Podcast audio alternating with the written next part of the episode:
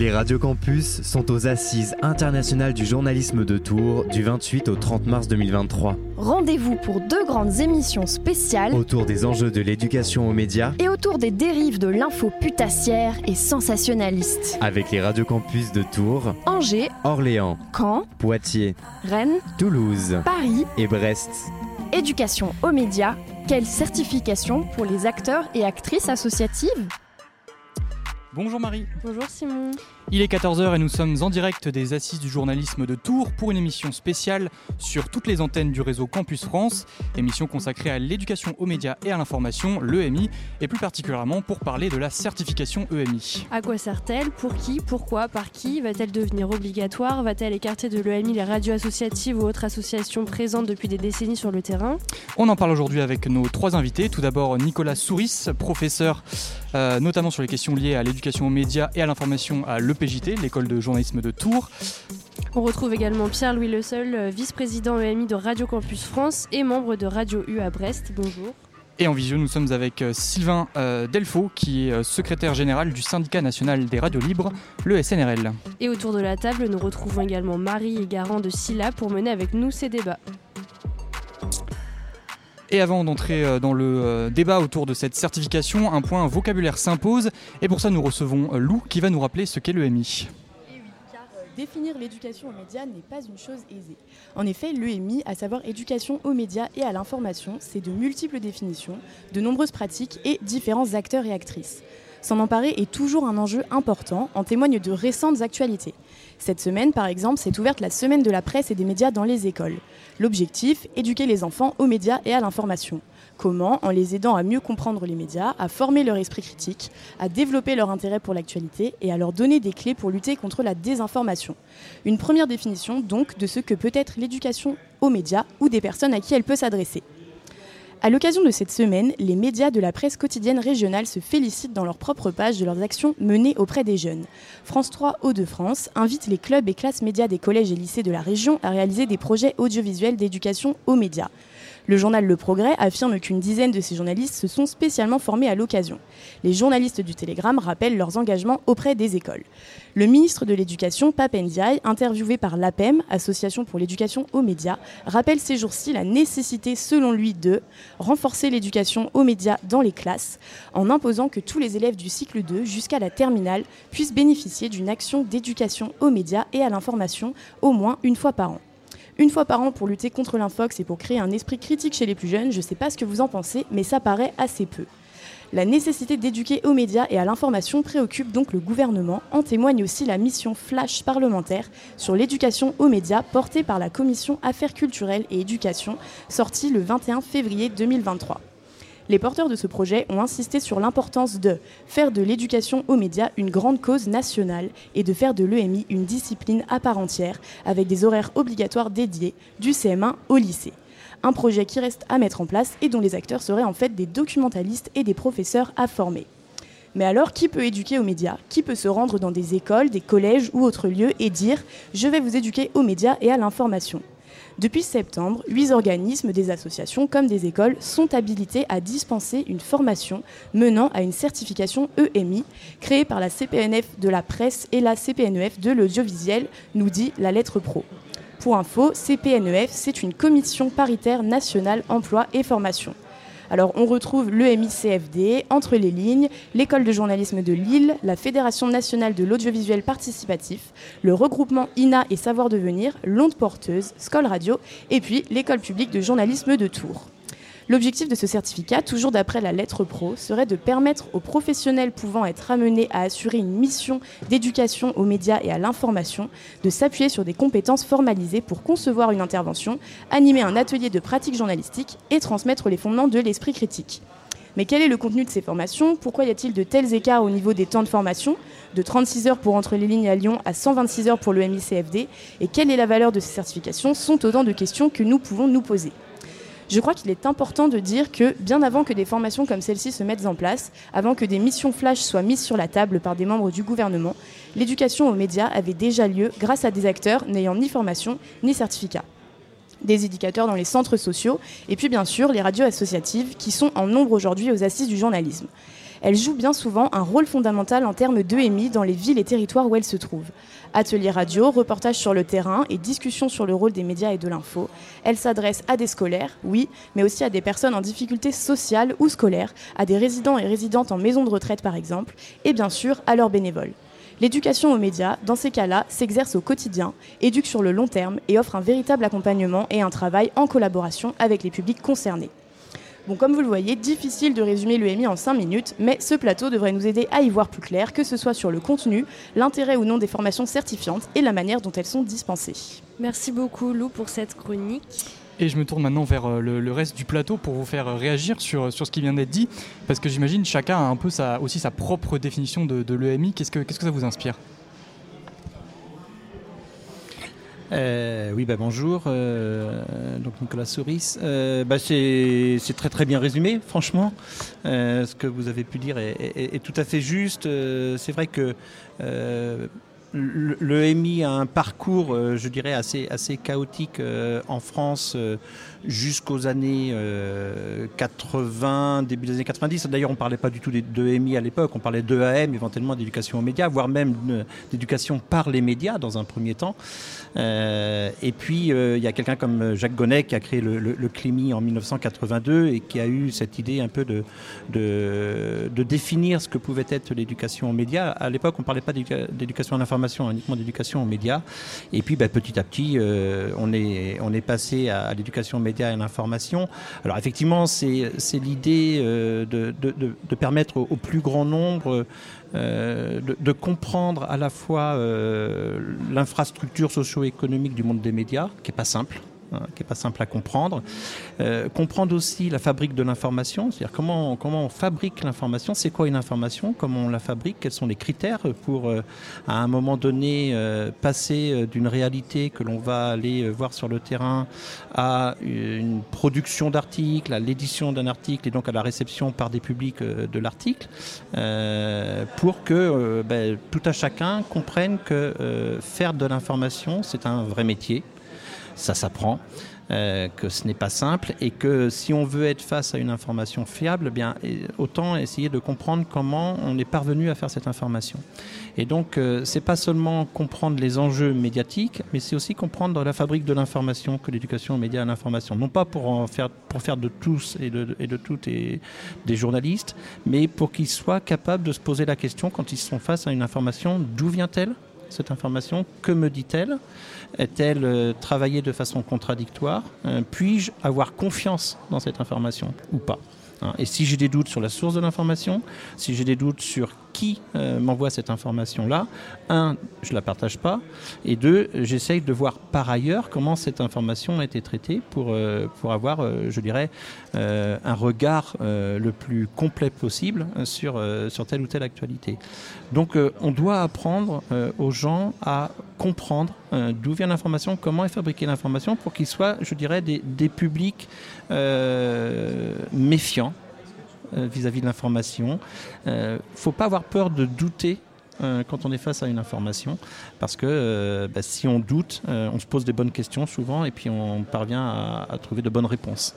Donc c'est ça aujourd'hui l'éducation aux médias et à l'information. Alors vous l'avez dit, il faut réfléchir à quel public derrière cette éducation aux médias et à l'information et vous avez raison de préciser que on a beaucoup travaillé vers les publics scolaires mais qu'aujourd'hui on essaye de plus en plus de travailler vers les publics justement hors des structures scolaires et que pour que ça devienne un peu une éducation tout au long de la vie l'éducation aux médias à l'information, et notamment vers les publics euh, dits fragiles ou fragilisés, parce que euh, ces publics-là euh, ne sont pas dans les établissements scolaires.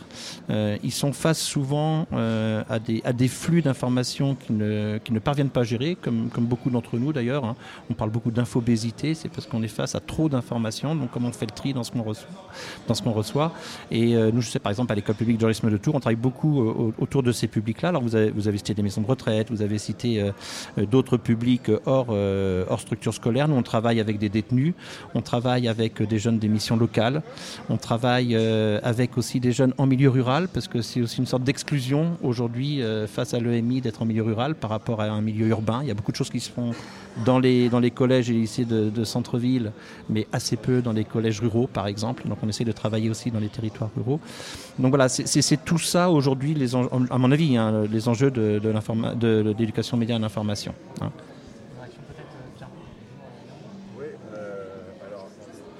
Allumer le micro, voilà, c'est mieux, merci Erwan. Euh, en fait, euh, je, suis assez d'accord avec, euh, avec la définition, en tout cas les, contours qui viennent d'être donnés, mais peut-être pour préciser que nous, à Radio Campus France, dans cette démarche de MI, on est aussi beaucoup dans le faire-faire, c'est-à-dire pour comprendre et justement les, enjeux de la construction d'une information, on est dans cette pratique quasiment tout de suite de construire sa propre information, construire son émission de radio, construire un reportage, etc. Euh, parce qu'on considère que c'est finalement plus facile d'intégrer ça quand on est en train de le faire. Euh, donc nous, on a vraiment cette dimension et en plus, de manière générale, et là je sors du cadre des radios Campus France, les radios associatives, l'EMI, c'est leur raison de vivre. On a toujours accueilli des bénévoles, formé des bénévoles, des volontaires en service civique. Et donc, en fait, on en fait depuis la création, euh, finalement, des radios associatives, des radios libres.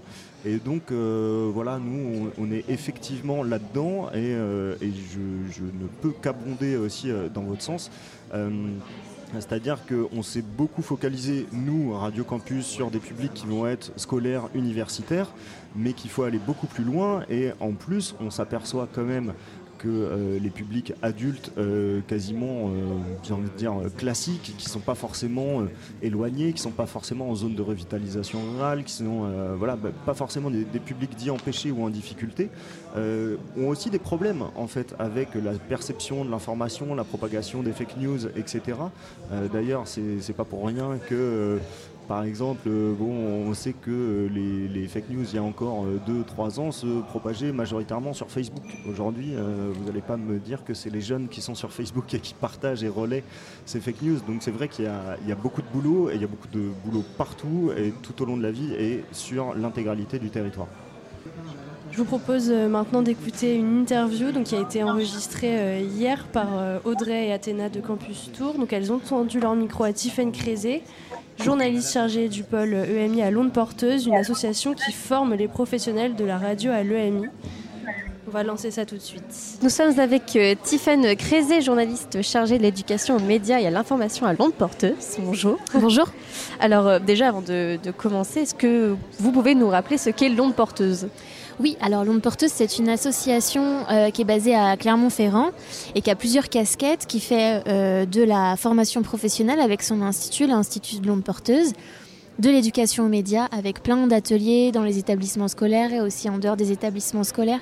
Et les ateliers sont axés vers la pratique radio. Donc euh, voilà, c'est des ateliers par le faire, mais comme vous faites beaucoup aussi, je crois, à Radio Campus.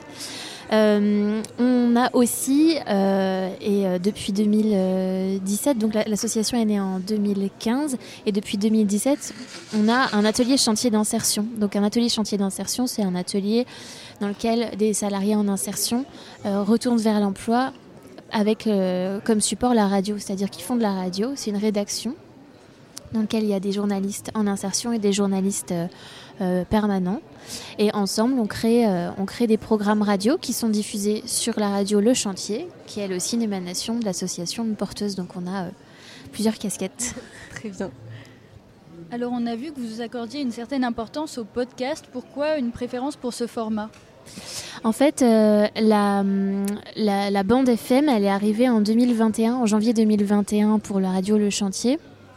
Et donc, comme comme euh, dans l'histoire de l'onde porteuse, l'atelier chantier d'insertion, il était là avant euh, l'histoire de la bande, avant la bande FM. Et du coup, il fallait quand même qu'on puisse produire des contenus radiophoniques avec l'atelier chantier d'insertion. Et du coup, euh, ça a été. Alors moi, j'étais pas là à cette époque-là, mais ça a été, je pense, un choix logique, c'est-à-dire, bah, pour l'instant, on n'a pas de, on n'a pas de, de place sur la bande FM, mais on va quand même produire des contenus. Et en fait, ce qui est intéressant, c'est que quand la bande FM est arrivée, on a remis en flux des podcasts au lieu, enfin voilà, le, schéma habituel, c'est on met un replay des choses qui ont été diffusées en flux.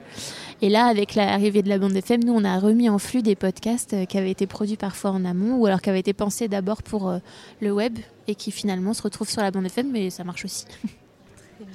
Alors, on parlait tout à l'heure euh, d'éducation aux médias. Donc, vous avez une formation qui s'appelle le CCPI, donc CCPI Certificat de compétences professionnelles interbranches, c'est ça? Alors, est-ce que vous pouvez nous expliquer en quoi consiste euh, cette euh, formation? Alors le CCPI, en fait, c'est une volonté des branches professionnelles. Il y, a eu deux, branches professionnelles, la branche de la presse et la branche de l'audiovisuel, qui ont lancé cet appel à pour un CCPI. Donc en fait, euh, ça c'est un, c'est une formation, c'est un certificat. Ils ont euh, euh, ouvert l'appel à, manifestation à des organismes de formation. L'onde porteuse étant un organisme de formation, on faisait déjà en fait des formations sur l'éducation aux médias et à l'information. Euh, on s'est positionné sur le CCPI. Donc le CCPI, ça pour dire que c'est pas l'onde porteuse qui l'a créé, c'est euh, les branches professionnelles qui ont souhaité que cette certification, elle soit mise en place par des organismes euh, de formation. Et donc du coup, nous à l'onde porteuse, on, propose, on est 8 en tout, 8 organismes de formation à proposer le CCPI, donc on fait partie de ces 8 là. Et nous, ce qu'on a choisi de, comme forme, c'est une formation sur 84 heures plus une heure de certification devant jury qui répond en fait à un référentiel de compétences qui a été dessiné par euh, ces branches professionnelles de la presse et de l'audiovisuel. Donc vous avez des compétences à devoir euh, transmettre, enfin, en tout cas que les personnes qui, les personnes qui vont suivre ce CCPI vont devoir acquérir ces compétences-là pendant la formation. Et donc ensuite, chaque organisme de formation est libre d'organiser bah, une durée euh, particulière, de se dire bah, nous on va mettre l'accent là-dessus, là-dessus. voilà. Et enfin libre pour que, pour que les compétences soient euh, justement abordées. Quoi. Et quelles sont ces, ces, ces, compétences Je vais y arriver. Alors, il y a euh, sept compétences au total. Euh, je ne les ai pas de tête parce que c'est des intitulés bien précis, mais nous, on a en fait dans notre déroulé de formation, on a toute une partie qui est sur la fabrique de l'information et l'évolution des usages, toute une partie sur la désinformation, enfin les nouveaux, les nouveaux usages, les nouveaux médias et du coup les, les, les biais qui arrivent et donc euh, tous les phénomènes de désinformation euh, liés au complotisme, aux fake news, etc. Et en fait, euh, on a aussi toute une partie liée à la pédagogie, au public. Comment est-ce qu'on s'adapte à un public jeune, un public, je sais pas, en situation de handicap ou un public qui va avoir des particularités. et puis, on a toute une partie de mise en pratique. Euh, on a une semaine qui est dédiée à la mise en pratique. Et en fait, voilà, il y, a des compétences, il y a un référentiel et à nous de, mettre en, d'appuyer sur certains objets. Par exemple, nous, puisque notre cœur de métier, c'est la radio et le son, euh, on a une partie qui va être dédiée à la mise en place d'ateliers d'éducation aux médias et à l'information liés à la pratique radiophonique, puisque c'est ça aussi qu'on sait faire et qu'on aime faire. Donc on se dit, comme c'est un super outil, euh, on va l'utiliser et c'est un petit peu voilà, ça va être peut-être une de nos particularités par rapport à d'autres organismes de formation. Mais je ne pense pas qu'on soit les seuls à manier la radio. Et du coup, quel est le public cible pour cette formation? Alors le public cible euh, du certificat du CCPI, c'est un public professionnel de des médias, euh, de la presse ou de l'audiovisuel. On ne s'adresse pas à des personnes qui vont être par exemple euh, dans l'éducation nationale ou des bibliothécaires ou d'autres corps de métier puisque c'est une certification qui est euh, organisée par les hum, branches professionnelles de la presse et de l'audiovisuel, ça vise ces métiers-là. Donc la particularité, oui, c'est qu'on s'adresse en majorité à des journalistes. D'accord, donc euh, comme vous nous le disiez, euh, cette formation, elle est proposée par plusieurs organismes, notamment le PJT, c'est l'école publique des journalismes de Tours. Donc quelles sont les particularités par rapport à ce que pourrait proposer justement cette école? Alors, je vous avoue que je ne sais pas précisément ce que propose euh, le PJT dans son déroulé euh, précis euh, pour le CCPI. Je ne sais pas combien d'heures est-ce qu'il propose le CCPI, puisque chacun module, en fait, fait, le nombre, propose le nombre d'heures qu'il qu'il estime nécessaire. Donc je ne saurais pas vous dire comment est-ce qu'on se positionne vis-à-vis de l'offre de le PJT. Je suis désolée. Pas grave. Et, et du coup, c'est ça marche par promotion. C'est du coup, c'est combien de personnes par promotion, du coup, si c'est le cas? Alors, nous, on va commencer la semaine prochaine à ouvrir notre première session du CCPI. on a 11 euh, personnes qui sont inscrites. Donc voilà, on tape sur 10-12 personnes inscrites à chaque session. Donc là, la première session à Paris, elle se déroule entre avril et juillet, donc session de printemps, on peut dire. Et puis il y aura une session à la rentrée à Nantes, avec, on espère, à peu près le même nombre d'inscrits, autour d'une douzaine de personnes qui vont se former sur ce CCPI-là. Et du coup, c'est une formation payante, je suppose euh, Oui, c'est une formation payante. Et du coup, c'est une fourchette à peu près euh, Le prix, alors c'est 3700 euros. D'accord. Oui, 3700 euros la formation. Très bien, c'est pour la petite info comme ça. c'est sur notre site internet si jamais. Euh, oui, c'est ce que j'avais demandé du coup, il y a les infos sur. Ça marche. Et donc, est-ce que vous pensez que cette formation elle devrait être obligatoire? Obligatoire pour les journalistes ou obligatoire pour les médiateurs en éducation média et à l'information Obligatoire pour qui? Bah, Plutôt euh, dans le dans l'éducation média en, général, pas forcément la, formation euh, CCPI, mais l'éducation aux médias en général, est-ce qu'elle devrait être obligatoire? Je pense par exemple pour, euh, comme vous disiez, les médiateurs, les, par exemple dans l'éducation, est-ce que ce serait obligatoire ou alors plutôt privilégié, on va dire? Est-ce que l'éducation aux médias et l'information doit être obligatoire pour les publics? C'est-à-dire euh, pour, par exemple, les, des écoliers jusqu'à nos grands-parents?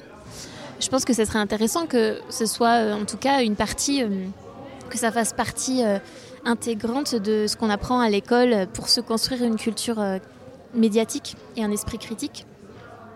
Je pense que ce serait important que ça infuse effectivement plus largement dans la société et que ça soit pas un objet comme ça qui qu'on étudie deux heures par semaine euh, quand on a le temps et le budget. En fait, je trouverais ça intéressant que tout le monde ait accès à un micro, que tout le monde ait accès euh, à euh, la production d'un journal, que tout le monde comprenne c'est quoi une ligne éditoriale, c'est quoi la construction d'une, comment est-ce qu'on construit une théorie du complot avec quelle rhétorique.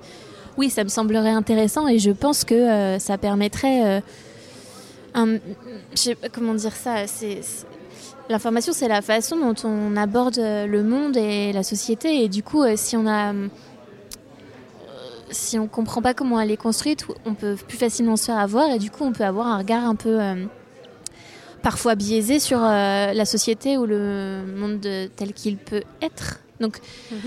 oui, j'adorerais que l'éducation aux médias, ce soit pas un sujet, mais que ce soit partout, tout le temps, infusé à tous les moments de la vie pour que chacun ait ce bagage-là. Mhm récemment, alors j'ai pas la date précise, mais je sais qu'il euh, y, a un budget qui a été alloué à, beaucoup d'écoles pour euh, faire de l'éducation média avec des radios partenaires. Euh, c'est très récent, donc voilà, ça se mettre en place, on va voir comment, à quel point c'est opérationnel, mais comment toi et ton organisme vous accueillez ça? Est-ce que c'est une bonne chose? Est-ce que vous avez peur que ça se fasse mal? Comment, comment vous avez réceptionné cette position? Je pense que ce à quoi tu fais référence, c'est l'appel à projet, une web radio un par un euh, destinée au collège, qui a été lancé en janvier 2022, pour que tous les collèges qui le souhaitent puissent s'équiper euh, d'une table de mixage, de micros, et que chaque euh, collégien puisse s'emparer d'un micro. Mm. et donc nous, on s'est inscrit. Parce que, moi j'ai eu des, retours où bah, ils ont un road, puis ils en font rien avec. Enfin, c'est un budget qui est alloué, enfin, qui comment on peut aller plus loin Est-ce que ça c'est utile Est-ce que ça sert euh, C'est suffisant?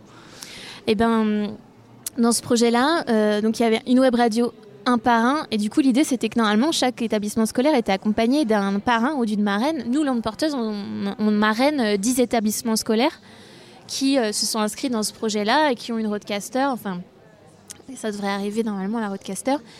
Et l'idée, c'est de les accompagner. Parce que si tu as juste une, c'est super un roadcaster en même temps, mais si t'as pas derrière, euh, si tu sais pas comment t'en servir au sens euh, tout simplement déjà technique ou, euh, ou juste ben qu'est-ce qu'on peut faire de joli ensemble, d'intéressant, c'est un petit peu dommage. Donc oui, effectivement, si tu parachutes juste une roadcaster et et qu'il n'y a pas d'accompagnement derrière, c'est un petit peu dommage. mais en général, les établissements scolaires qui s'équipent d'une roadcaster, en tout cas qui se sont mobilisés sur cet appel à projet-là, c'était des établissements scolaires dans lesquels il y avait des professeurs super investis déjà euh, sur le plan de l'EMI et de, et de la web radio. Et bien souvent, c'est des professeurs qui étaient déjà quand même armés euh, sur, avec quelques outils. Mais, euh, mais je ne sais pas comment ça se passe partout. Nous, dans les établissements qu'on marraine, tous n'ont pas reçu leur roadcaster pour le moment, alors que c'était censé être pour la rentrée. Donc il y a eu des petits couacs. mais bon, je, trouve ça difficile de. de, de, de, critiquer quand même une telle une telle démarche parce que ramener la radio dans les collèges, moi j'aurais adoré avoir une roadcaster en sixième quoi. Donc effectivement, je pense qu'il y a eu des petits couacs et, qu'il faut absolument de la médiation. Mais l'idée est belle quand même. Alors, euh, donc on, voudrait vous parler aussi donc, du rôle des associations, de, des radios associatives pardon, euh, dans cette éducation aux médias. Est-ce que vous pensez que ces structures sont adaptées à cette éducation ou alors il y en a d'autres qui sont plus adaptées? Euh, Moi, je pense que les radios associatives sont complètement adaptées pour faire de l'éducation aux médias et à l'information. Il n'y a pas de question là-dessus pour moi. Enfin, c'est une super école pour euh, plein de gens et, et voilà, c'est nécessaire que ça existe et c'est nécessaire qu'on puisse faire circuler les micros et faire circuler les roadcasters parce que voilà, c'est la.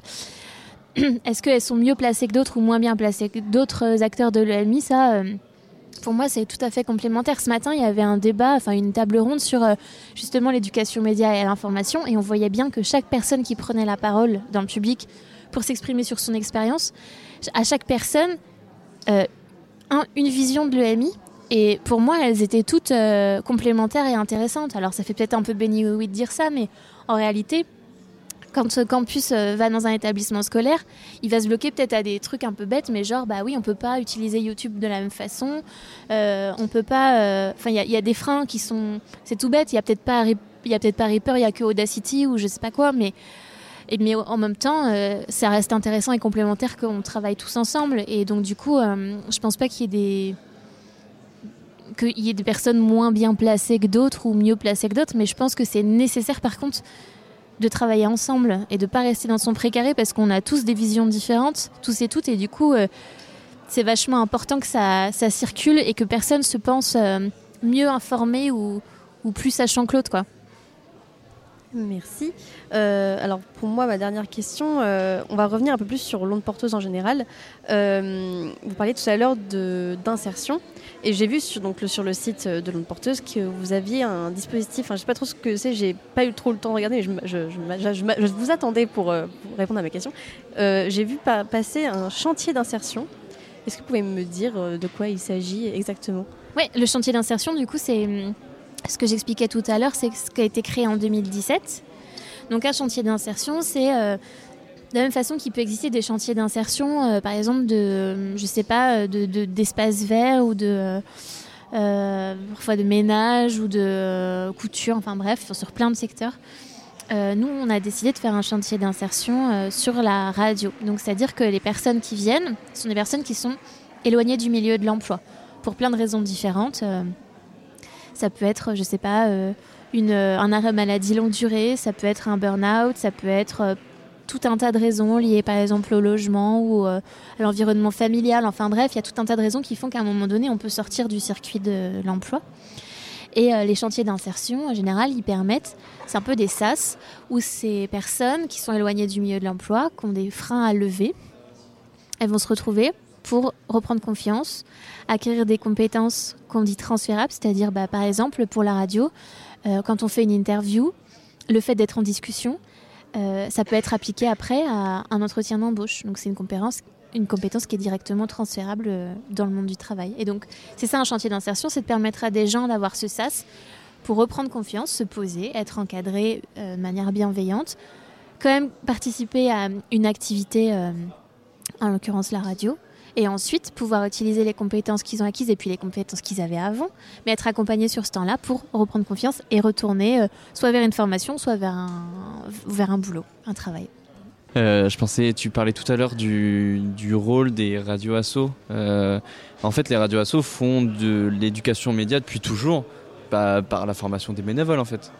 Est-ce que est-ce que ça peut être aussi un moyen Alors, je dis pas que demain tout le monde devrait devenir bénévole, mais de mobiliser euh, de, un public large sur ces questions d'éducation aux médias par la création de contenu au-delà d'ateliers enfin, comment, comment est-ce qu'on pourrait aller plus loin? Je ne sais pas si c'est applicable ou pas. Ben, euh, oui, oui, en fait, c'est un peu. Euh, pour moi, c'est un peu ce qu'on fait justement avec le chantier d'insertion. C'est-à-dire qu'on a des personnes qui ne sont pas bénévoles. En l'occurrence, elles sont salariées en insertion, mais elles ne sont pas journalistes, ni animatrices, animateurs. C'est des personnes qui n'ont rien à voir avec la radio, et pourtant elles arrivent le lundi, et le lundi suivant, elles ont une interview à l'antenne en fait. Euh, euh, quand ça se passe bien. Après, des fois, c'est le lundi d'après. Mais en tout cas, euh, c'est des personnes qui créent des contenus, des contenus de qualité, qui sont diffusés à l'antenne. Donc, déjà, ça, c'est possible. Et, et, il me semblerait important, effectivement, que la radio sorte des studios pour aller tendre ses micros à l'extérieur et qu'on fasse plus de hors les murs et qu'on aille euh, je sais pas, ouvrir nos, faire des studios, euh, des plateaux mobiles euh, dans, des, en milieu rural, en centre-ville, dans des quartiers pour. mais pas forcément. En fait, c'est que souvent la notion de bénévolat, j'ai travaillé à Radio Campus, donc je, vois ce que ça peut impliquer comme, comme temps, etc. et que parfois ça peut aussi effrayer de se dire bah, si tu as un créneau tous les mardis à 18h, tu es là tous les mardis à 18h parce que tu prends la place de quelqu'un. Mais en revanche, euh, ça peut être aussi des petites sessions spontanées, euh, s'installer une semaine dans tel quartier, euh, dans tel endroit. Et, et ça, ça, je trouve que ça. Des sortes de résidences, un peu, des résidences radio dans tel quartier, dans tel village, dans mm. tel. Et ça dédramatise un peu la, les médias, je trouve aussi. je trouve que c'est une façon de dire, bah, vous voyez, c'est pas si. Mm. C'est pas si grave en fait. ça peut être chouette, ça peut être léger, tout en étant sérieux, mais ça peut être voilà, on mm. peut, c'est accessible quoi.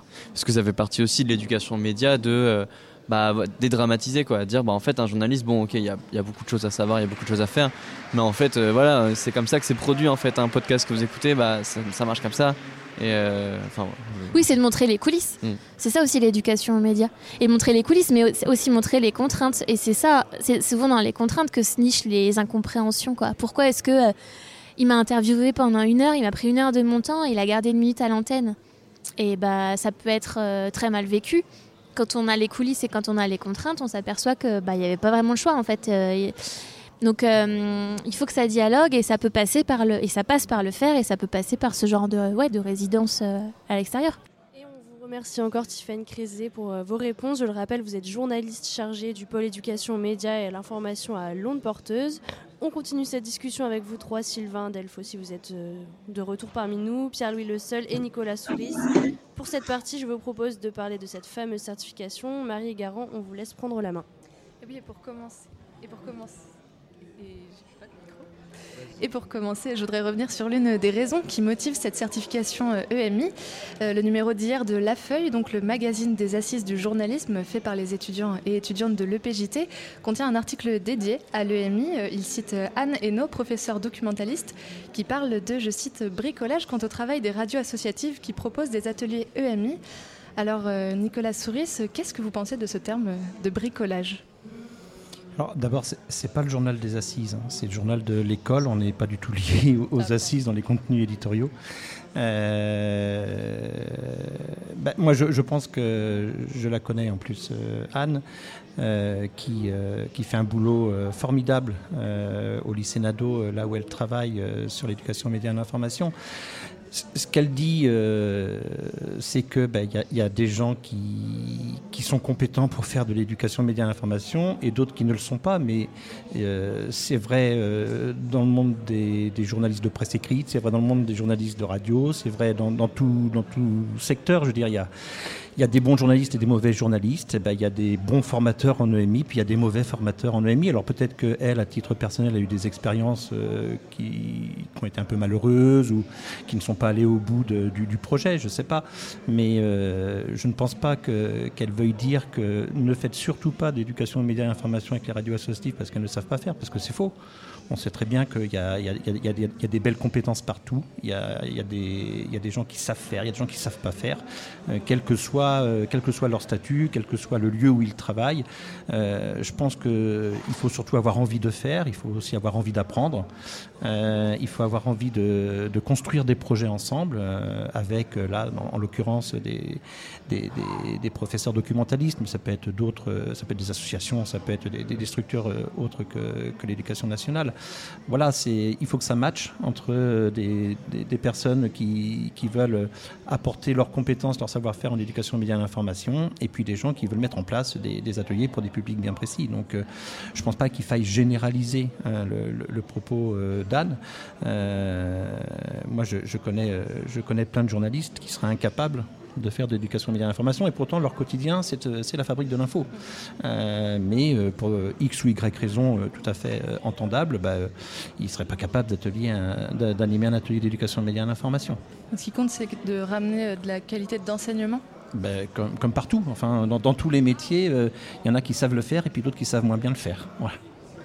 Et je me tourne vers vous euh, maintenant, Pierre-Louis Le Seul. Justement, on a parlé de ce terme de, bricolage et de peut-être de changements qui pourraient être nécessaires dans la façon de faire de l'EMI. Qu'est-ce que vous, avez pu remarquer en en faisant euh, avec Radio Campus Qu'est-ce qui pourrait justifier ce, terme-là et qu'est-ce qui se passe pas bien Ou plutôt, euh, comment est-ce que vous le prenez déjà ce terme de bricolage? Bah, euh, sincèrement, je le prends. Euh, évidemment, je peux pas bien le, prendre. Euh, après, après, en fait, je rejoins ce que dit Nicolas Souris. Il y a des gens qui savent le faire, il y en a d'autres qui, ne savent pas le faire. je suis désolé pour un énon si elle est tombée sur des, gens qui ne savaient pas le faire. Mais effectivement, il peut très bien y avoir du bricolage ou de des, ateliers EMI que moi j'appelle pas du tout de l'éducation aux médias à l'information qui vont être faits par euh, euh, des, grands médias et des grands journalistes. Mais euh, si ils n'ont pas cette casquette de pédagogue bah, ça va pas bien marcher non plus et ça va rester du bricolage. C'est aussi pour ça que quelque part, c'est intéressant ces histoires de formation certifiante, etc. Et que quelque part, mais je pense qu'on y reviendra plus tard aussi, euh, du côté des professionnels euh, qui savent déjà le faire, qui pratiquent les ateliers depuis euh, des années, on se, on, se questionne dessus. Je ne vais, pas dire qu'on se méfie, mais en tout cas, on se questionne sur l'utilité de ces formations certifiantes pour des gens qui sont là depuis des années. Euh, mais voilà, après tout, tout est encore libre, ça, reste, euh, ça reste à discuter et je ne veux pas empiéter sur votre conducteur, donc je ne sais pas si j'ai euh, tout à fait répondu à la question et, je ne sais pas si on peut avoir Sylvain Delfaux parce que je pense qu'il a quelque chose à dire aussi dessus. On va laisser la parole à Sylvain Delfaux s'il est en. Ah oui, merci Pierre-Louis, j'espère que c'est. J'espère que ça fonctionne. Effectivement, il y a un petit Larsen, je m'entends, mais euh, je, voulais rebondir peut-être. Alors, j'ai pas lu l'article, donc c'est toujours compliqué de, rebondir sur un terme. Ça fait un peu euh, justement euh, ce qu'on reproche aux médias de rebondir sur une punchline d'un politique ou pas. Mais bricolage, je pense pas qu'il y a des radios associatives qu'on font depuis 30 ans, même 40 ans. alors peut-être qu'effectivement il y, a, une radio où ça s'est mal passé à un moment donné sur, sur cet exemple, mais je pense qu'on est, euh, est impliqué. Ce qu'il faut comprendre, c'est, euh, mais c'est comme un journaliste. Hein. Je, lisais un article ce matin dans, dans Ouest France qui parlait euh, des radios DAB qui sont arrivées depuis hier à Rennes. Et en fait, le journaliste, il traite deux nouvelles radios à Rennes en DAB+, alors qu'il y en a beaucoup plus que deux, sauf qu'il parlait que des radios appartenant au groupe Ouest France. Donc vous voyez, là aussi, pour moi, c'est du bricolage. après radio associative, il y a énormément de radios associatives. Je crois que tout à l'heure, quelqu'un disait que c'était dans l'ADN des, des radios associatives oui, faire de l'éducation aux médias. Alors nous, on appelait ça avant des ateliers radio, ça a changé de nom, maintenant on est un peu plus normé avec le MI. Mais, la CPNF, euh, audiovisuel et de la presse, moi j'ai participé à cette mise en place de, de la CPPI.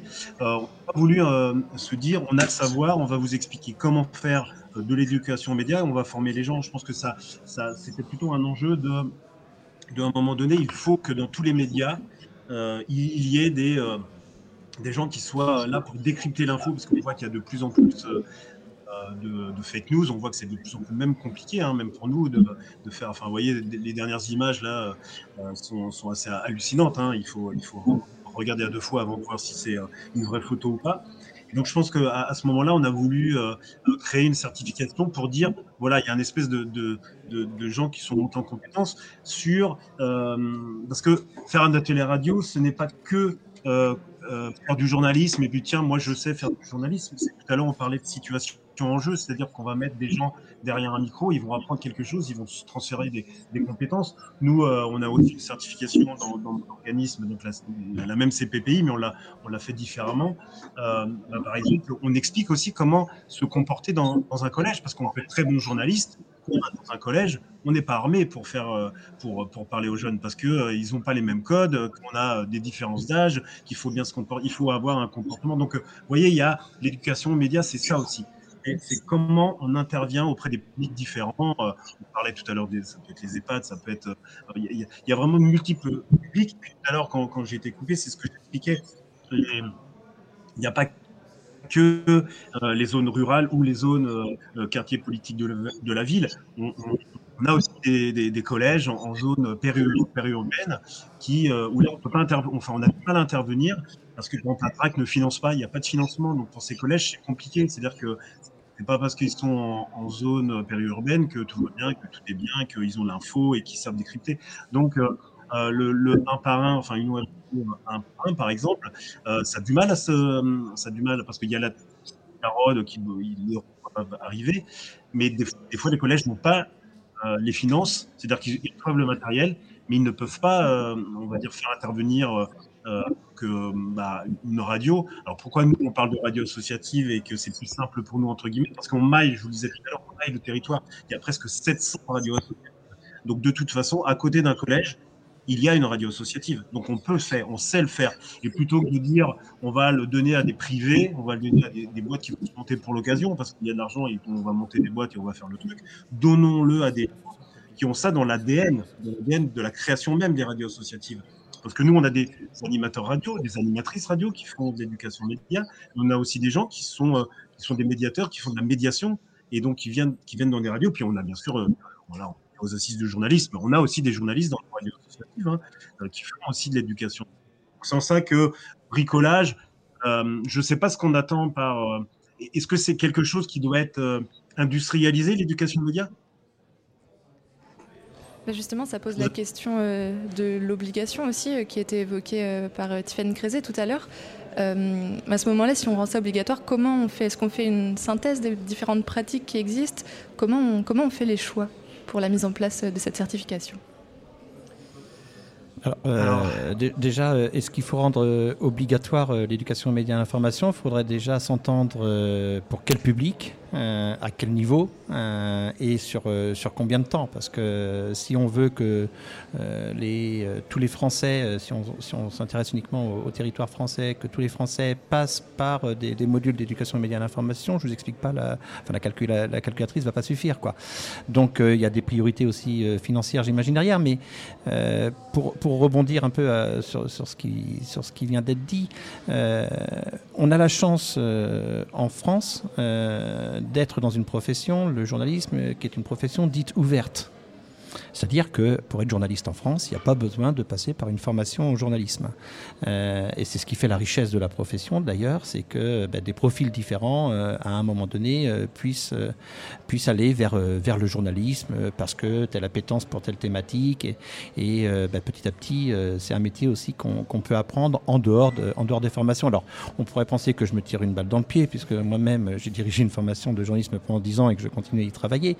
Mais il, il, faut, il faut avoir à l'esprit ça quand même. Donc l'éducation aux médias et à l'information, faut pas penser qu'il euh, faut absolument une certification pour faire de l'éducation aux médias et à l'information. Et c'est pas le message qu'ont voulu passer euh, les, CPNEF. Les CPNEF, elles se sont dit, euh, ben, on a des journalistes dans nos rédactions qui seraient intéressés pour aller travailler sur de l'éducation aux médias et à l'information, aidons-les aidons-les à le faire. Donc, euh, euh, moi, j'étais euh, fait diversier, par exemple, en, presse quotidienne régionale pendant des années. Ben, au départ, j'avais pas forcément les compétences nécessaires pour, pour être un bon fait diversier. Ben, j'ai appris. Je me suis formé, ça s'appelle de la formation continue, et j'ai suivi une formation, des formations continues pour, pour savoir gérer les faits divers et les chroniques judiciaires, alors que j'étais déjà journaliste. Donc, un journaliste qui veut s'impliquer dans l'éducation aux médias et l'information, si on lui permet justement de mieux se former, euh, de comprendre les enjeux de l'éducation aux médias et l'information, de, de, réfléchir à comment on monte un atelier et avec qui on le monte et pour quel public on le monte, ben, moi je dis tant mieux. Et heureusement que les CPNEF ont, travaillé, ont travaillé là-dessus, parce que ça doit faire partie, je pense, euh, des objectifs aujourd'hui des journalistes que de participer à cette éducation médias et l'information. Il y a eu une mission euh, parlementaire justement récemment d'un député Renaissance et d'une députée Renaissance pour être exact et d'un député RN pour parler de l'urgence de faire de l'éducation euh, aux médias et à l'information et peut-être de lancer une, forme d'agrégation ou quelque chose comme ça. Qu'est-ce que ça serait que cette agrégation? Comment ça s'organiserait? Comment ça se mettrait en place? Est-ce qu'on en sait pas grand-chose pour l'instant peut-être? Non, et quand on lit l'interview qui a été euh, faite par la PEM, euh, dont vous avez parlé en début d'émission, euh, l'interview du ministre de l'Éducation nationale, qui dit que ce serait bien que chaque jeune ait une heure d'éducation aux médias et l'information dans son cursus du secondaire, ben on se dit que notre ministre de l'Éducation nationale n'a pas compris les enjeux euh, de l'éducation aux médias et à l'information. C'est pas en une heure, euh, ou alors ça va être quelque chose de très descendant. C'est-à-dire que moi, il y, a, il y a 20 ans, quand j'allais dans les classes, euh, dans le cadre du Clémy, eh ben, j'allais dans une classe pendant une heure, une heure et demie, je leur racontais c'est quoi mon métier de journaliste, je répondais toujours aux mêmes questions, je m'en allais, et puis au revoir, ça y est, vous aviez fait de l'éducation aux médias et à l'information. Ben non, c'est pas ça, l'éducation aux médias et à l'information. Je rejoins tout à fait ce que vous disiez tout à l'heure. C'est nous aussi, on, est, on est dans l'idée que le MI, c'est du, du faire faire. Hein. On comprend bien euh, la fabrique de l'information quand on est soi-même confronté à cette fabrique de l'information. Et que je sache, mais peut-être que je me trompe, euh, qui aujourd'hui sait maîtriser la fabrique de l'information, bah, je pense quand même que ce sont les journalistes. Donc euh, faire en sorte d'impliquer des journalistes dans une politique d'éducation aux médias et à l'information, je pense que ça fait, ça fait quand même partie de la solution. Oui, et, puis euh, en fait, je pense que ta question portait aussi sur euh, ce qui a été soulevé, sur euh, cette probable homologation, etc. mais en fait, ça, reste un rapport de mission flash. Donc bon, pour l'instant, grosso modo, ce sont des propositions. On sait pas du tout si ça va être repris, ce que ça va, être. Et d'ailleurs, Madame la députée Spielboot, qui était là hier aux assises du journalisme, disait bah oui, en fait, moi, je donne des idées après, la mise en place, euh, c'est pas moi qui m'en occupe. Euh, voilà. Donc euh, pour l'instant, en réalité, personne n'en sait rien. Ce sont des pistes qui, sont lancées comme ça.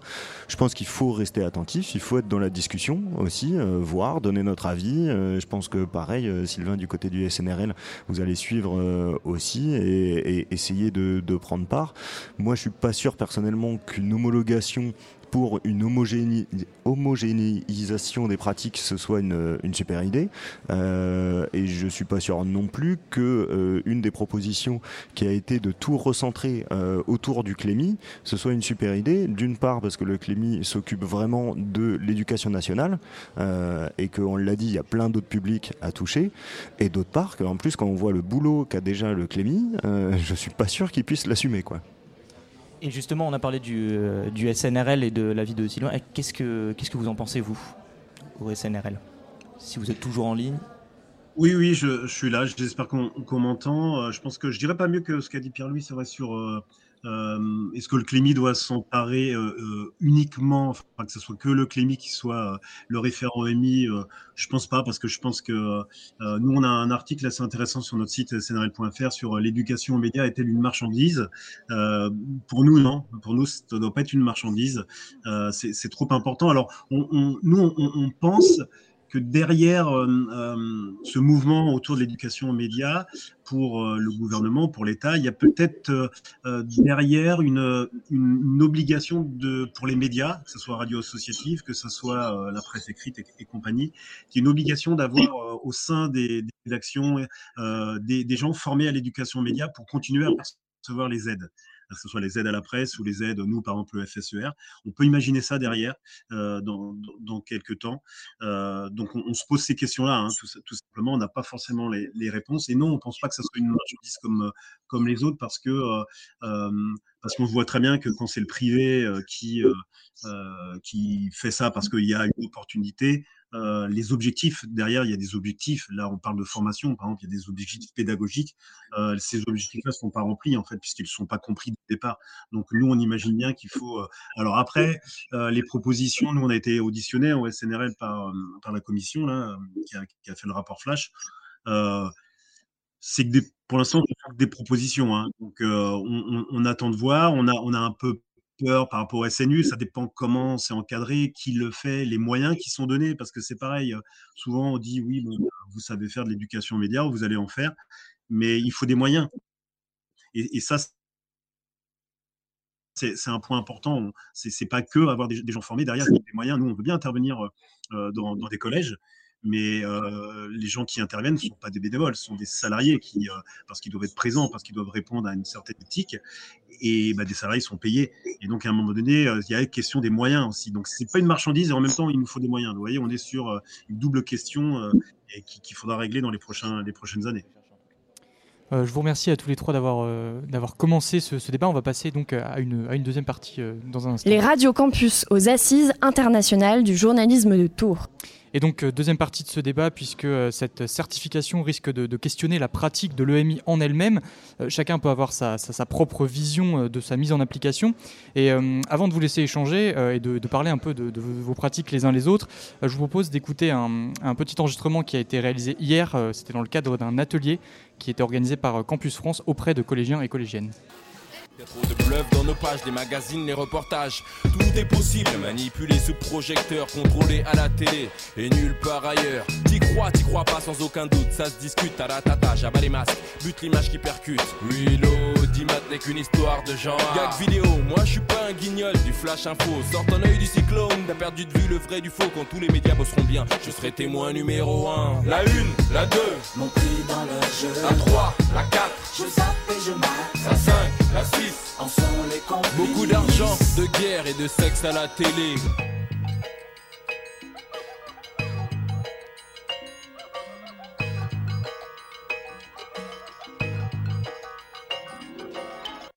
Vous mettez vos casques?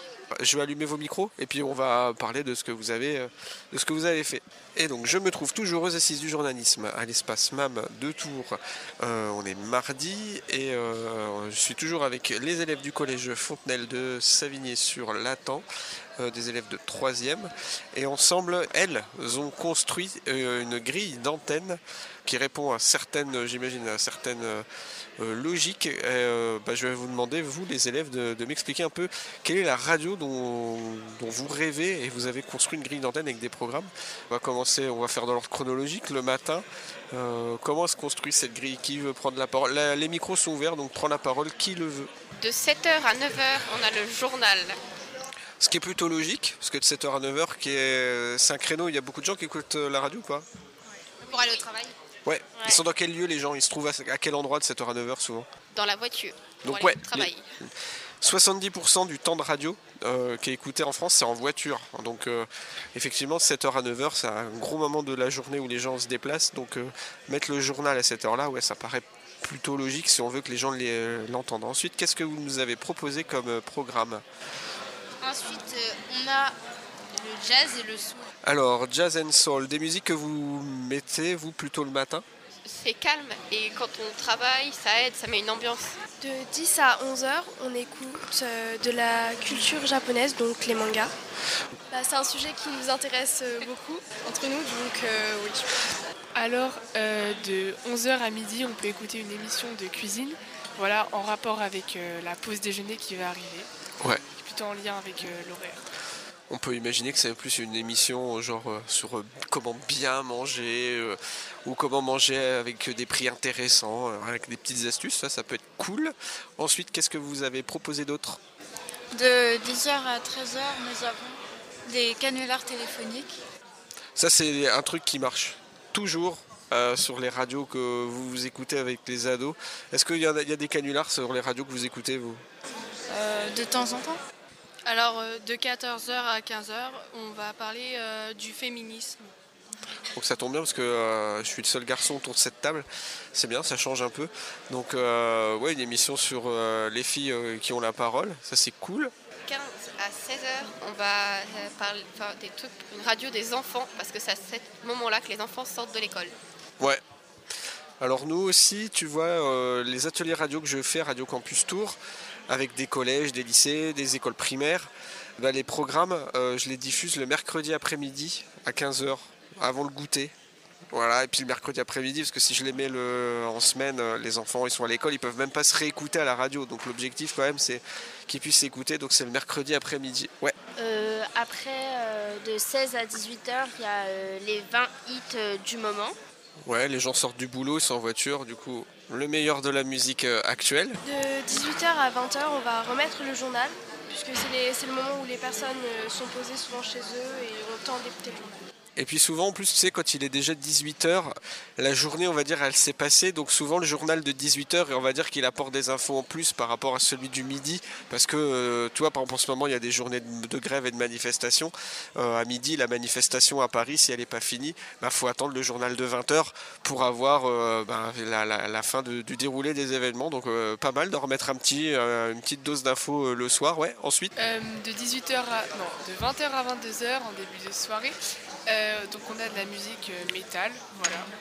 Pour ceux que ça peut réveiller, effectivement, métal, le matin, on peut imaginer que ça pourrait être un peu rude pour les auditeurs, donc plutôt en soirée. Euh, après 12h à minuit, euh, la culture du monde.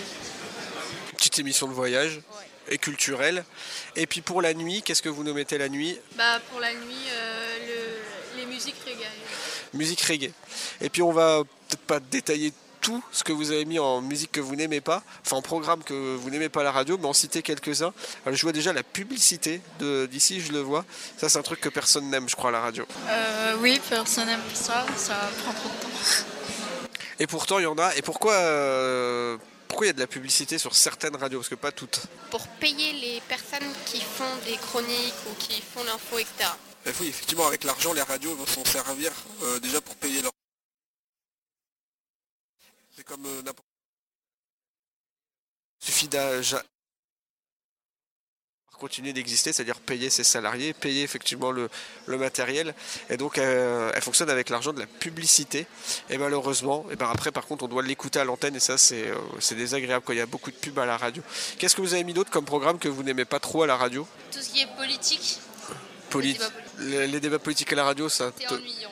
ennuyant. Est-ce qu'il y en a d'autres qui sont d'accord ou parce que j'ai vu tout à l'heure il y avait un désaccord donc euh, De temps en temps, ça peut être intéressant de la politique, mais euh, enfin, moi, c'est pas le genre de choses que j'écoute euh, tout le temps à la radio. je pense que c'est générationnel déjà peut-être qu'à votre âge c'est pas intéressant effectivement. Après ça dépend comment c'est fait. Et puis, mais après, le problème, c'est que parfois, c'est nécessaire, comme dans des périodes où il y a beaucoup de grèves et des désaccords politiques, d'avoir Oui. des débats et des avis de gens qui sont. Oui, et pendant les périodes de grève, pendant aussi les périodes tout simplement, qu'est-ce qu'on... Électorales. Voilà, pendant les périodes électorales, quand il y a des élections, effectivement, c'est important de, d'entendre euh, les candidats. Qu'est-ce que vous avez mis d'autre encore? Euh, bah, euh, il y en a, euh, par exemple, sur la route. Ça nous intéresse pas forcément, mais après ça peut être aussi important quand on est sur la route s'il y a un accident, on peut pas le savoir, et qu'on est sur cette route. Et bah, après on se retrouve dans les bouchons, coincés, et on est en retard. Ça, ça, effectivement, ouais, ça dépend du contexte. Effectivement, il y a des programmes que tu peux trouver pas intéressants sur le coup. Et puis, euh, bah, le jour où tu en as besoin, euh, là, pour le, euh, pour le, coup, oui, tu le trouves intéressant. Euh, c'est ce qu'on disait tout à l'heure, autoroute FM. Tu vois, quand tu habites, tu prends pas la route. Bah, y a- t'as pas trop de raison de l'écouter, mais si tu vas sur l'autoroute parce que tu pars en vacances, et ce jour-là, par contre, tu vas la trouver très intéressante cette radio et ce point de circulation. Effectivement. Donc euh, on a aussi mis l'émission euh, sur euh, les voitures, l'automobile l'automobile en général ne m'intéresse pas vraiment. Euh, voilà. Puisqu'on est comme on est comme on est que des jeunes euh, qui, sont en troisième, et ben du coup euh, je pense qu'on choisit euh, des sujets qui sont euh, qui nous touchent plus. On a tous bien compris qu'en fait, vous étiez quand même des jeunes très sérieux, avec plein de centres d'intérêt, et que les choix que vous avez faits sont plus générationnels que liés réellement à un dégoût euh, de, de ce que vous avez écarté. En fait, ce que vous avez écarté, c'est juste parce que c'est pas votre génération, mais euh, j'ai bien vu quand même que vous vous intéressiez à l'histoire, à plein de sujets, et que euh, quand vous serez adulte, peut-être il y a des sujets que vous avez passés sur la colonne de droite qui, euh, que vous remettrez sur la colonne de gauche. Je suis pas d'accord pour la techno. Alors nous la techno, euh, tu vois, on en, on en diffuse et on la diffuse euh, le soir à partir de 19h et toute la nuit. Donc on, aurait pu la remplacer, oui, jouer à, à Nuit à partir de Reggae Music, ouais. Et ben merci à vous les élèves du collège Fontenelle. Merci. Y a trop de bluff dans nos pages, les magazines, les reportages. Tout est possible, manipulé sous projecteur, contrôlé à la télé et nulle part ailleurs. T'y crois, t'y crois pas sans aucun doute, ça se discute, taratata, j'abats les masques, bute l'image qui percute. Willow, Dimat n'est qu'une histoire de genre. Gag vidéo, moi je suis pas un guignol du flash info. Sors ton œil du cyclone, t'as perdu de vue le vrai du faux. Quand tous les médias bosseront bien, je serai témoin numéro 1. La 1, la 2, Mon prix dans le jeu. la 3, la 4, Je zappe et je mate. la 5, la 6. Beaucoup. Vous venez donc euh, d'entendre un extrait d'un atelier qui a été enregistré euh, hier à l'occasion euh, des assises du journalisme de Tours par l'équipe de, Campus France auprès de, collégiens et collégiennes. On est toujours avec nos trois invités, Nicolas Souris, membre de, l'EPJT, euh, mais aussi Pierre-Louis Pierre, Pierre-Louis Le Seul, membre du, réseau Campus France, et en ligne avec euh, Sylvain Delfaux euh, du, SNRL. On allait euh, justement aborder la, dernière partie euh, débat de, notre émission, qui va être surtout consacrée aux, pratiques de l'EMI. Et je euh, redonne la parole euh, pour prendre la main à, Marie et à, Garon. On vient d'entendre. euh, hop là, j'ai pas de. C'est bon Excusez-moi, je croyais que j'avais pas de micro. Là. On vient d'entendre un extrait d'atelier euh, radio hier avec euh, des collégiens et des collégiennes surtout qui ont, fait, euh, qui ont refait la vie d'une rédaction, créé leur radio. La thématique des assises cette année, c'est de redonner goût à l'information. Est-ce que cet exemple d'atelier radio, de créer, de faire vivre une rédaction et d'inventer leur propre radio, c'est une façon de redonner du goût à l'information? Peut-être vous, Nicolas Nourrice Merci. Euh, je je suis pas sûr que ce qu'on vient d'entendre, c'est la vie d'une rédaction. Hein, c'est la vie d'une radio, mais c'est pas la vie d'une rédaction. C'est-à-dire qu'il y a des moments d'information dans une grille euh, de programme radio, puis il y a des moments qui ne sont pas d'information. Et, là, finalement, euh, euh, je dirais, c'est presque un peu une étude de la réception de la radio par des collégiens, qui est très intéressante d'ailleurs. Qu'est-ce qu'on aime, qu'est-ce qu'on n'aime pas en tant que public, et parce qu'on aime ou parce qu'on n'aime pas, c'est ce qu'on voudrait entendre à la radio qu'on écoute. Donc, typiquement, est-ce qu'on est sur de l'éducation à l'information? Je pense pas. Hein, on est sur une éducation aux médias, effectivement, mais là, on n'est pas sur, euh, sur l'éducation à l'information. Euh, mais c'est- très intéressant, évidemment, mais on n'est pas sur l'éducation à l'information. Donc, euh, c'est pour ça qu'il faut, faut quand même s'entendre sur les objectifs de l'EMI. hein. Il y a bien éducation aux médias et à l'information, qui sont deux, deux branches évidemment complémentaires, mais un peu différentes quand même. Le, média, c'est ce qui va faire, bah, comme son nom l'indique, le médium entre, entre un diffuseur et, et- des récepteurs. L'information, c'est une partie de ce qu'on peut entendre euh, à la radio, par exemple, ou à la télévision. C'est un peu moins vrai pour, euh, pour ce qui est de la presse écrite, si on enlève tous les espaces publicitaires. Donc, euh, c'est un bel atelier, euh, mais je ne suis pas sûr qu'à la fin de cet atelier, on ait compris quels étaient les enjeux de l'information. Par exemple, sauf quand on aborde le problème des accidents de- sur la route, bah, ce serait bien quand on est en voiture d'être informé sur, sur les accidents pour savoir s'il y a une déviation, pour savoir ça, c'est l'information service typiquement. Dans ce cas, euh, à quoi ressemblerait, euh, entre guillemets, euh, l'atelier EMI idéal pour vous? Oh là, j'en sais rien du tout, moi. J'en sais rien du tout. Je, rejoins l'idée, je, je l'ai dit tout à l'heure et, je le redis, un atelier d'éducation aux médias l'information doit passer par du faire-faire. Hein. Euh, faire faire de l'information à, des bénéficiaires d'ateliers d'éducation aux médias l'information, c'est leur faire comprendre tous les enjeux éthiques, tous les enjeux déontologiques, de l'information, parce qu'ils y sont confrontés tout simplement. Euh, moi, je ne mets pas dans le journal quelque chose, euh, j'écris pas parce que ça me plaît de l'écrire. Je l'écris parce que euh, j'ai travaillé sur une information, que j'ai vérifiée, que j'ai recoupée, j'ai réussi à, avoir des témoignages, j'ai réussi à comprendre ce qu'il y avait derrière ces témoignages, j'ai convoqué éventuellement une expertise qui me permet de mieux comprendre le contexte de cette information, j'ai appris à l'écrire et donc maintenant je peux la diffuser. C'est ça un atelier d'éducation médias et à l'information. On peut le faire en radio, on peut le faire en presse écrite, on peut le faire sur, sur un site web, on peut le faire en télévision, selon les, selon les moyens que l'on a, selon aussi, je dirais, l'envie des bénéficiaires. Euh, moi, ce que j'adore à la radio, c'est que euh, d'abord, euh, j'en viens, j'ai commencé mon- ma carrière de journaliste à la radio, et puis ensuite, il y, a- à la fois euh, une rigueur, une vraie rigueur, la radio, et puis un côté un peu ludique. Quoi. Et nous, on le voit quand on travaille avec des jeunes sur des, sur des ateliers radio, quand on passe à la partie montage, les, yeux, les yeux sont grands et, ils comprennent finalement comment, je crois que c'est dans un reportage que vous avez diffusé, diffusé tout à l'heure, comment on peut passer d'une heure d'interview à une minute sur, un, sur un enrobé qui va, en faire de 30.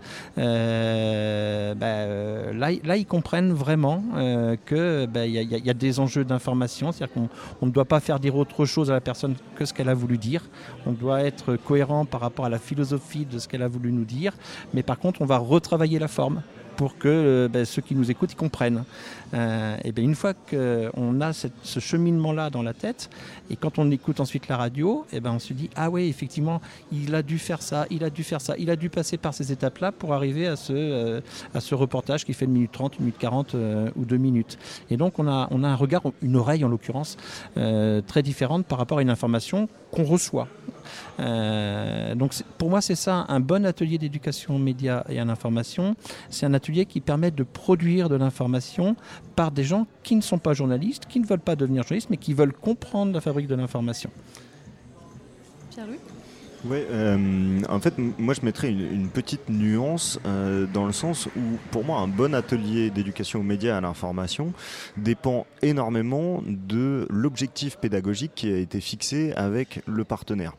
C'est-à-dire qu'en fonction des publics avec lesquels on bosse, euh, évidemment, les, partenaires, donc que ce soit des éducateurs, des profs, etc., vont pas du tout fixer les mêmes objectifs pédagogiques. Euh, Il y en a, ça va effectivement être euh, la fabrique de l'information, la construction de l'information, et dans ce cas-là, je vous rejoins complètement sur la manière de le faire. Moi, ça m'arrive qu'on me dise, ben, en fait, moi, les jeunes, j'aimerais bien qu'ils expriment un peu plus leur créativité, par exemple. Et donc là, euh, en fait, on s'aperçoit très vite que la commande, entre guillemets, euh, est plus de l'éducation aux médias que de l'éducation aux médias et à l'information. Et dans ce cas-là, on part totalement sur autre chose. Effectivement, on peut parler de radio, on peut faire de la création sonore, on peut faire de la fiction, euh, on, on peut partir sur énormément de choses différentes. Et si je prends mon exemple personnel, moi je bosse avec plein de publics différents, je fais jamais le même atelier deux fois de suite. Et donc on n'arrive jamais au même résultat, c'est pas du tout les mêmes enjeux, c'est pas les mêmes techniques pédagogiques, c'est pas les mêmes techniques de radio qui sont utilisées, euh, ni même les mêmes formats. Euh, C'est-à-dire que entre quelqu'un qui me demande de faire vraiment de l'EMI et donc le but c'est d'aboutir à une émission de radio format magazine où on va traiter justement l'interview, le reportage et là on va vraiment pouvoir euh, décrypter la construction euh, d'une information ou euh, un partenaire euh, qui me dit bah, en fait là euh, le but c'est euh, déjà que les jeunes arrivent à un peu reprendre confiance en eux. Euh, éventuellement je sais pas se déradicalisent ou euh, arrêtent euh, de juste penser aux fake news. Bah on fait pas du tout la même chose.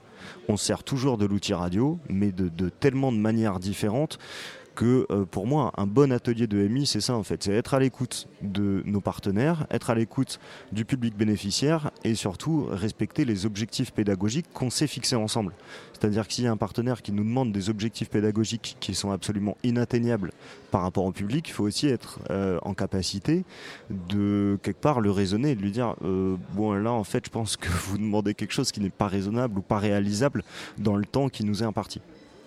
Et euh, justement, vous l'évoquiez, euh, les fake news, euh, la désinformation, c'est un sujet dont on commence enfin, dont on parle déjà depuis un moment, mais qui prend d'autant plus d'ampleur chez les jeunes, parce qu'il y a quand même une grande partie qui s'informe via les réseaux sociaux.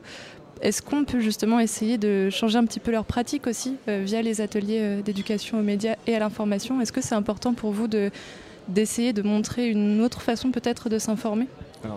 J'aimerais bien répondre là-dessus parce que contrairement à ce qu'on peut croire, les jeunes ne sont pas dupes. Mais alors pas du tout. Et je pense que euh, y a quand même une, bonne partie des jeunes, en tout cas que moi je vois en atelier, qui savent très bien, qui se posent des questions, qui se disent ah mais euh, en fait pourquoi euh, j'ai vu ça à ce moment-là, qui, réfléchissent même par exemple au financement. C'est-à-dire que, ok, on, voit une information, mais qui est le financeur, comment c'est monté, etc.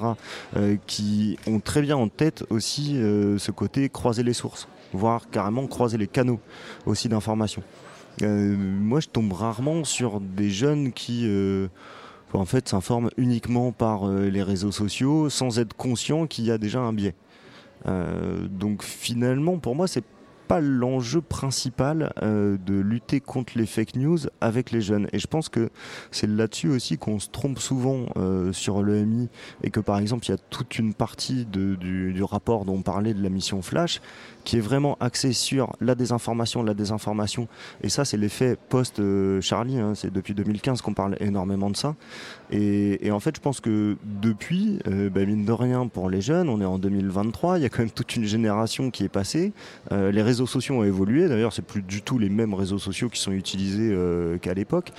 Et, et voilà, j'ai quand même tendance à penser qu'on fait une généralité de et, qu'on vraiment on se préoccupe de ce qu'on considère être un problème qui finalement n'est pas si gros que ça, en tout cas pas chez les jeunes. Je suis d'accord, faut faire attention euh, à la propagation de fake news, aux réseaux sociaux, euh, etc. Mais en fait, ça concerne pas du tout que les jeunes, et j'ai même l'impression que les jeunes sont bien conscients de ces enjeux-là, parce que bah, mine de rien, on leur rabâche en fait depuis 2015 que euh, attention, c'est dangereux. Et vous, Sylvain Delfaux, ça fait un, moment qu'on vous a pas entendu. Si vous êtes toujours en ligne avec nous, comment est-ce que vous voyez vous ce rapport-là aux fake news? Alors, moi, c'est vrai que ce que dit Pierre-Louis, c'est exactement ça. hein. Je pense que nous, on, a, on a développé euh, euh, dans- au, sein de ma radio euh, plusieurs modules. En fait, c'est vrai qu'il y a éducation média à l'information, il y a atelier radio pur. L'idée, c'est de, de donner la parole aux jeunes. En fait, c'est aussi une façon de, les écouter, euh, de l'ouverture sur les cultures, sur toutes tout ce qui est culture, valoriser aussi les compétences des jeunes et de leur estime personnelle par les ateliers radio. Ça, c'est de la radio et donc ça va, ça va leur apprendre d'autres compétences. Il y a aussi apprendre à vivre ensemble, écouter les autres, ses collègues, ses copains qu'on voit tous les jours et qui ont euh, peut-être une passion, ils en ont jamais parlé parce qu'ils en avaient honte. Et puis, on, voilà, c'est vraiment, c'est ça, éduquer les, jeunes aussi aux médias et à l'information. C'est ce qu'on fait dans, dans, nos ateliers radio. Alors oui, il y a des, il y a des modules, les modules entre guillemets euh, qui font parler, comme le module Infox et Deepfake, où on l'expliquait tout, mais c'est pas forcément euh, euh, les, les, modules qui, sont, qui sont les mieux, parce que y y a, voilà, on peut aussi parler, par exemple, on fait des ateliers sur la, la, place des femmes. Dans, dans, les médias et ça les, jeunes apprécient beaucoup, ils se rendent compte, ils, ils décortiquent l'info, ils essaient de comprendre, comme disait Pierre-Louis, qui a fait, pourquoi, euh, voilà. Et, alors, on posait la question tout à l'heure euh, sur le chat là sur le, pourquoi il n'y a pas de VAE. Alors, en fait, c'est un peu technique. En gros, euh, la CPPI, c'est au répertoire spécifique de France Compétences. Et donc, c'est pas un métier, c'est pas considéré comme un métier, c'est plutôt considéré comme un savoir, une compétence annexe à un métier. Et donc, c'est pas valorisable en VAE.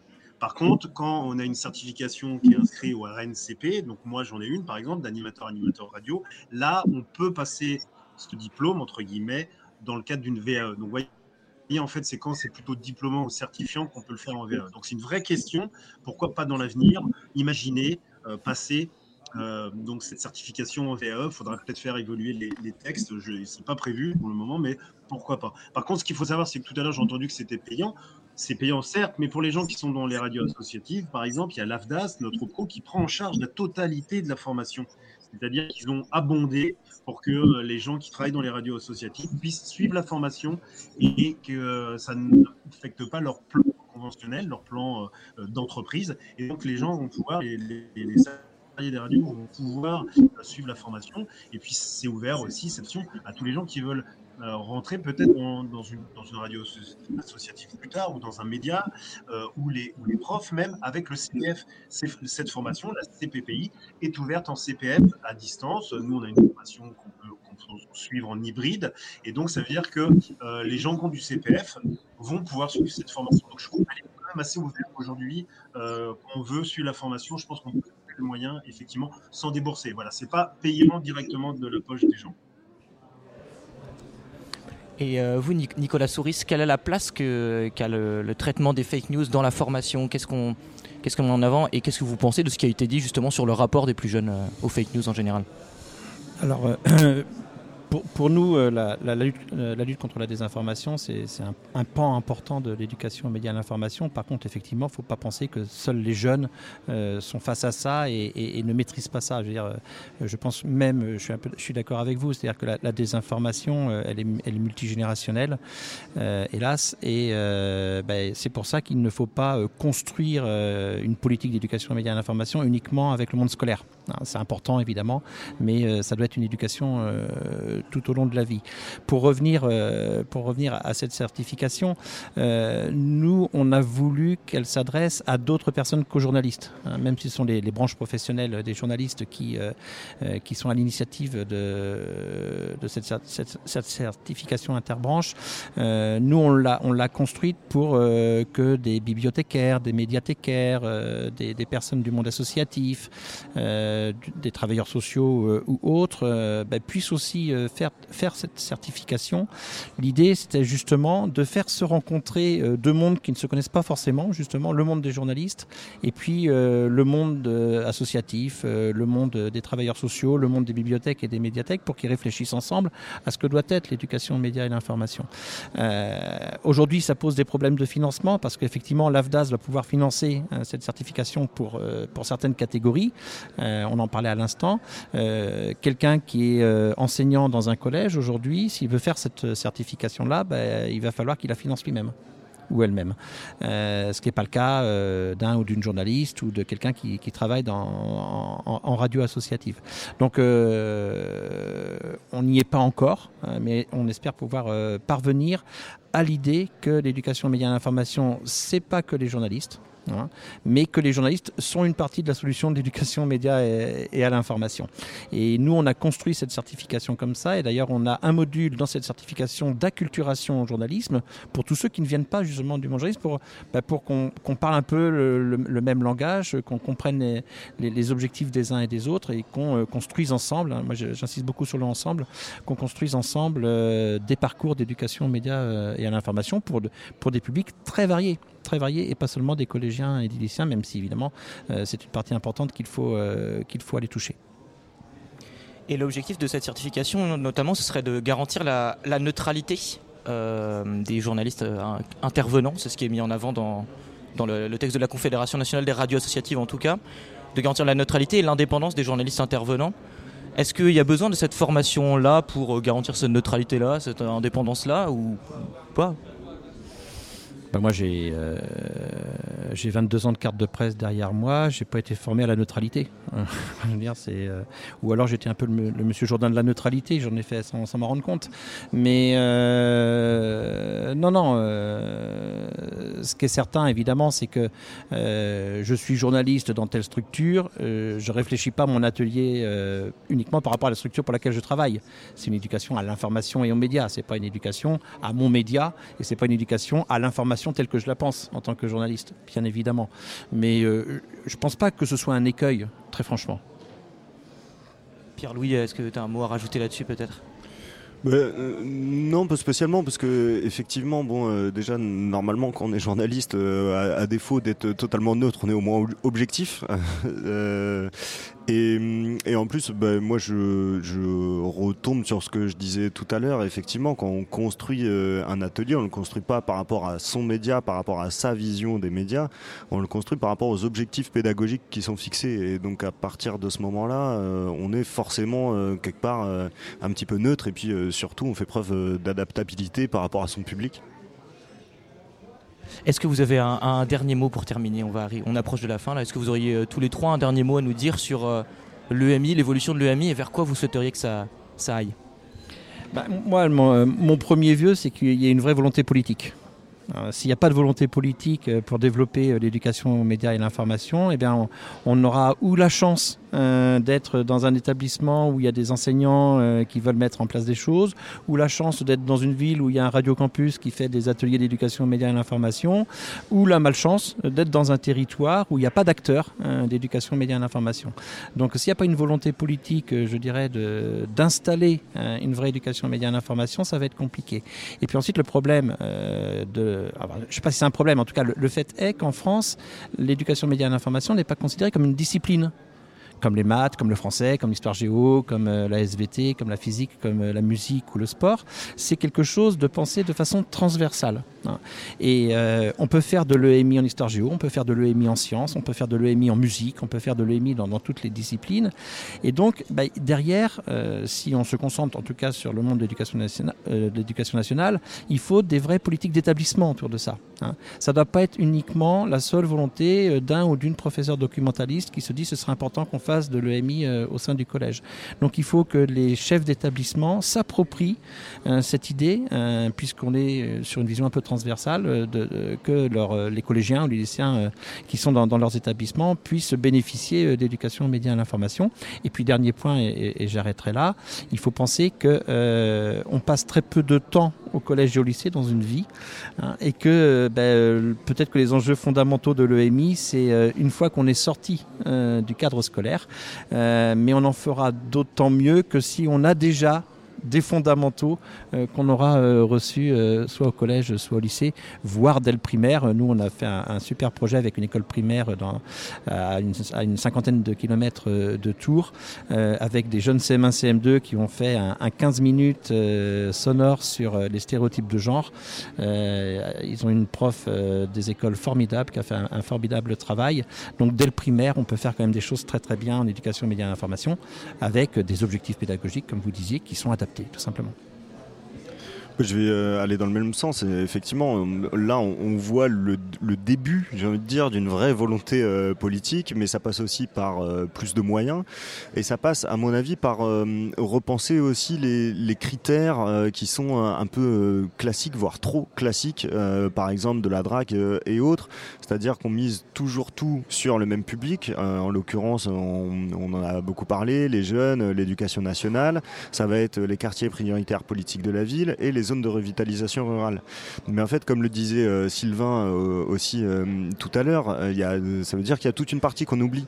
Qu'est-ce qu'on fait des zones périurbaines et, et comme vous le disiez aussi, qu'est-ce qu'on fait justement des, gens qui rentrent pas dans ces catégories prioritaires? Là, on commence à parler des aînés, enfin des seniors pour être très politiquement correct.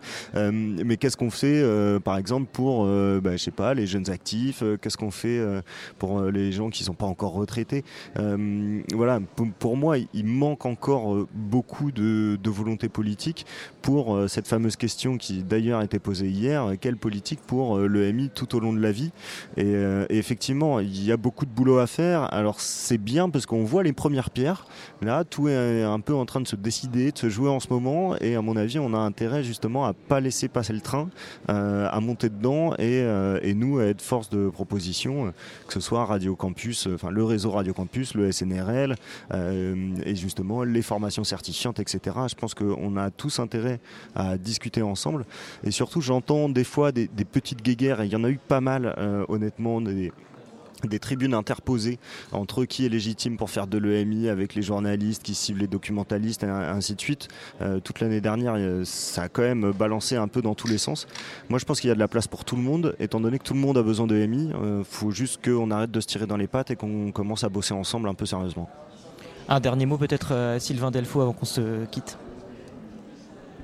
Oui, bah, je, je vais aller aussi encore dans le sens euh, de Pierre-Louis, dans le sens où nous, en Bretagne, on a mis en place un groupe de travail interdisciplinaire, un GTI, euh, qui réunit des acteurs euh, bah, académiques et non académiques autour de l'éducation aux médias. Donc, il y a des chercheurs, il y a des chercheuses, il y a hum, des gens de radio, il y a des journalistes, il y a la région Bretagne, il y a le Clémy, les petits débrouillards, le club de la presse, la Scola Radio. Donc, voilà, il y, a, il y a des gens d'un peu partout et on va se réunir pendant un an, moins un an et demi, régulièrement pour travailler sur l'éducation média, pour faire de la recherche sur l'éducation média, pour euh, aboutir euh, voilà, sur quelque chose euh, qui sera peut-être une, conférence ouverte, en fait, qui sera, qui s'arrêtera peut-être jamais, en tout cas. Mais l'idée, c'est vraiment de, faire évoluer le sujet et nous, on doit rester à l'écoute, en fait, de, de- de- de- des besoins.